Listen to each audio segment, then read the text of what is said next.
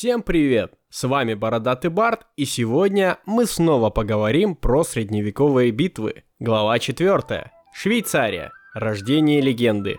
Часть 1. В прошлый раз мы оставили горцев грабить еще теплые трупы австрийцев на поле битвы у горы Маргартен. Это было досадное, неожиданное поражение австрийцев, сильно подкосившее их авторитет. Но значимым для истории оно станет гораздо позже – для современников эта новость хоть и была поразительна, но мало отличалась от других им подобных – Креси, Фландрия. Но о нем еще вспомнят, когда будут появляться удивительные примеры ужаса, которые швейцарцы вселяют в своих врагов. Есть даже задокументированные случаи того, как швейцарцы выигрывали сражения буквально одним своим появлением на поле боя, но пока их репутация еще не начала работать на них – Поэтому, взвалив на плечи алибарды, они отправились работать на нее. Швейцарцы все еще оставались относительно бедными горцами. Это скорее применительно к нашему времени.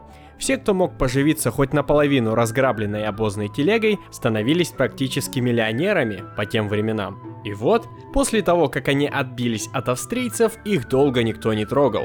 Зато трогали они. Словно сухопутные пираты, они возникали огромной толпой в несколько сотен, грабили, жгли и убивали. А потом также стремительно скрывались. Для того, чтобы собрать рыцарское знамя в сотню всадников, требовалось посадить в седло всех феодалов одного мелкого графства. А это крайне маловероятно, учитывая особенности сословного характера феодалов, а уж сделать это быстро просто невозможно. Феодалы отсиживались в замках, которые швейцарцы даже не пытались брать. Горожане сидели за стенами городов и даже симпатизировали горцам, а страдали, как обычно, самые бедные. Дальше хуже.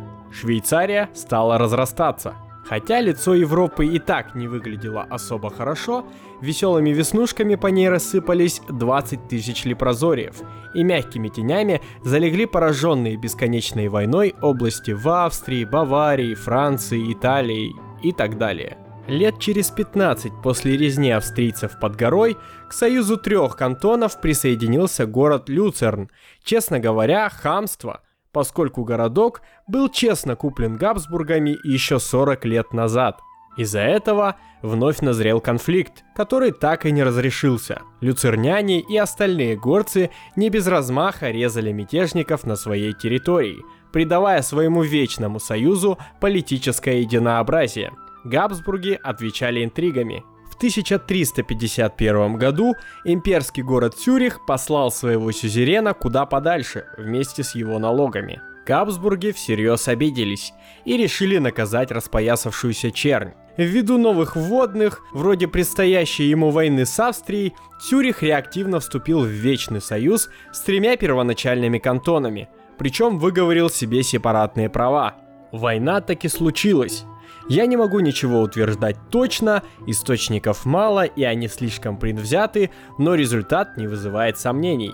Союзники мало того, что отстояли Тюрих, так еще завоевали австрийские владения Гларус и Цук, но предпочли приобрести их поддержку, приняв их в свой союз на равных началах. Если вам интересно, это 1352 год. В 1353 году имперский город Берн также присоединился к союзникам. Вообще, эти события прекрасно описывают тот Содом и Гамору, которые творились в государстве Габсбургов на тот исторический момент. Итак, наконец-то переходим к резне.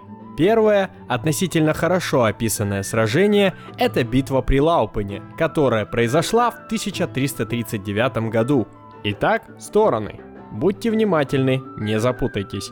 С одной стороны, австрийский имперский город Берн, Против него выступил австрийский, но более имперский город Фрайбург. Вот это поворот, скажете вы, и будете абсолютно правы. Что они там не поделили, я, если честно, не углублялся. Но сам факт яростной схватки двух соседних городов, принадлежащих к одному государству, вещь чертовски забавная сама по себе. Отличались они союзниками. За Берн были отмороженные напрочь горцы из трех первых союзных кантонов – и несколько благородных семейств. Ну а за Фрайбург вписались город Золотурн и несколько графских родов в Бернском Оберланде. В девяти случаях из десяти в пафосном вступлении к описанию битвы историки распространяются о том, что, мол, впервые с римского времени пехота в поле наконец-то наваляла феодальной знати и так далее и тому подобное. Во-первых, тоже крыси случилось уже довольно давно. Во-вторых, и с той, и с другой стороны была феодальная знать. Да и вообще никакого отношения эта битва к австрийско-швейцарским войнам не имеет.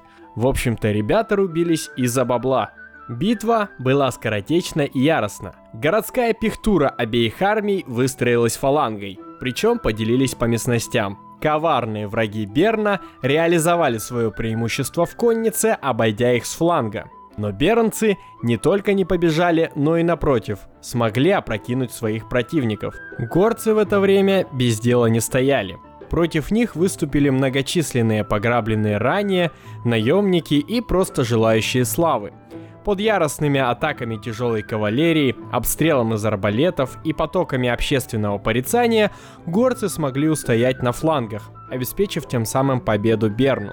А когда бернцы вернулись на исходные, ребята на конях плюнули и уехали спокойным шагом, что не помешало бернцам объявить себя спасителями своих союзников-горцев. И я совершенно серьезно. Бернцы до сих пор очень гордятся, что не бросили в 1339 году своих союзников. Масштабы битвы, похоже, сильно раздуты швейцарскими источниками. Уместно говорить о паре тысяч, если считать вообще всех, кто был на поле, и нескольких сотнях из, собственно, изначальных горных кантонов. Но именно в таких то ли мелких битвах, то ли крупных стычках ковался характер швейцарцев. Благодаря постоянным учениям на местности, Швейцария располагала многочисленными боевыми группами, спаянными и сыгранными, а самое главное, легкими на подъем. Будучи своеобразной тортугой в Альпах, Швейцария медленно поглощала земли вокруг себя – при этом действуя с поразительной прозорливостью. Напомню, когда первые три кантона завоевали австрийские владения Гларус и Цук, то предпочли приобрести их поддержку, приняв их в свой союз на равных правах, с единственной обязанностью – выставлять войска по требованию.